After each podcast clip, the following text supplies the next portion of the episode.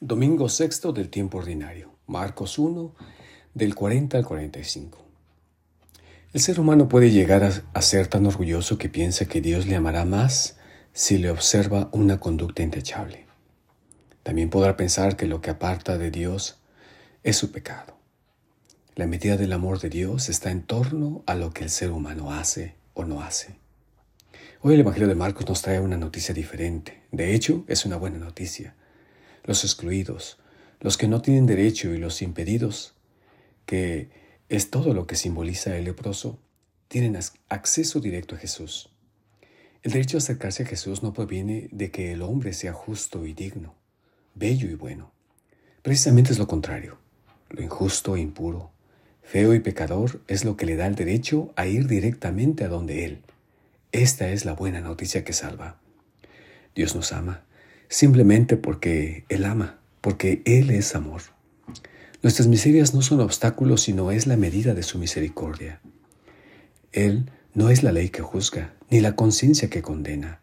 Él es el enviado del Padre para poder tocar al ser humano y darle vida a la muerte que hay en él. Jesús es quien revela el rostro verdadero del Padre que ama al ser humano más que él mismo, con un amor incondicional, y que le ama tal como es, porque es su Hijo. El mal, el pecado, la adicción, no detienen el amor de Dios, sino al contrario, lo conmueven, lo atraen, lo impulsan hacia el ser humano necesitado con un amor sin medida.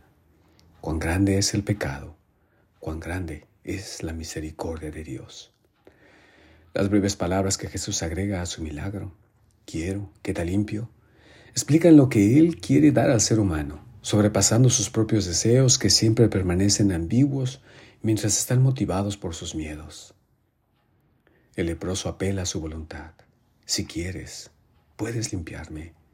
El deseo del leproso no solo desea ser sanado, sino que sabe, tiene fe de que Él puede sanarlo. Si quieres, le dice el leproso. Jesús conmovido extiende su mano y lo toca.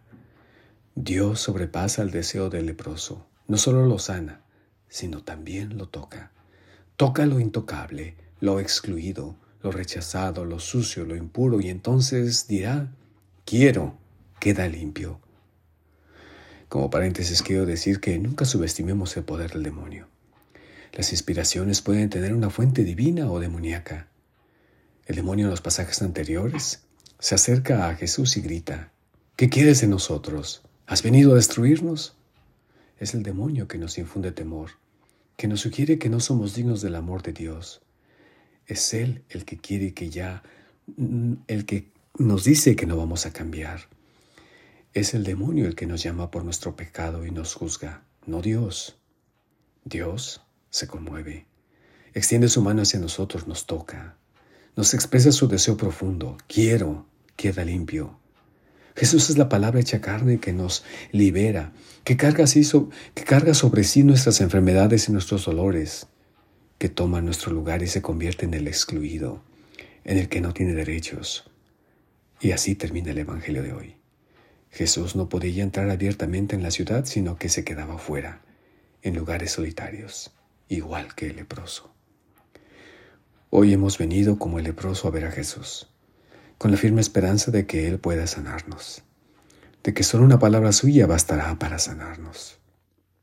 Hemos confesado nuestra lepra en el acto de contrición yo confieso ante Dios y ante ustedes hermanos que he pecado mucho. Y en el silencio de la consagración le suplicaremos de rodillas, si quieres puedes sanarme. Entonces, y solo entonces escucharemos el murmullo poderoso de su voz. Lo quiero. Queda limpio. Feliz domingo.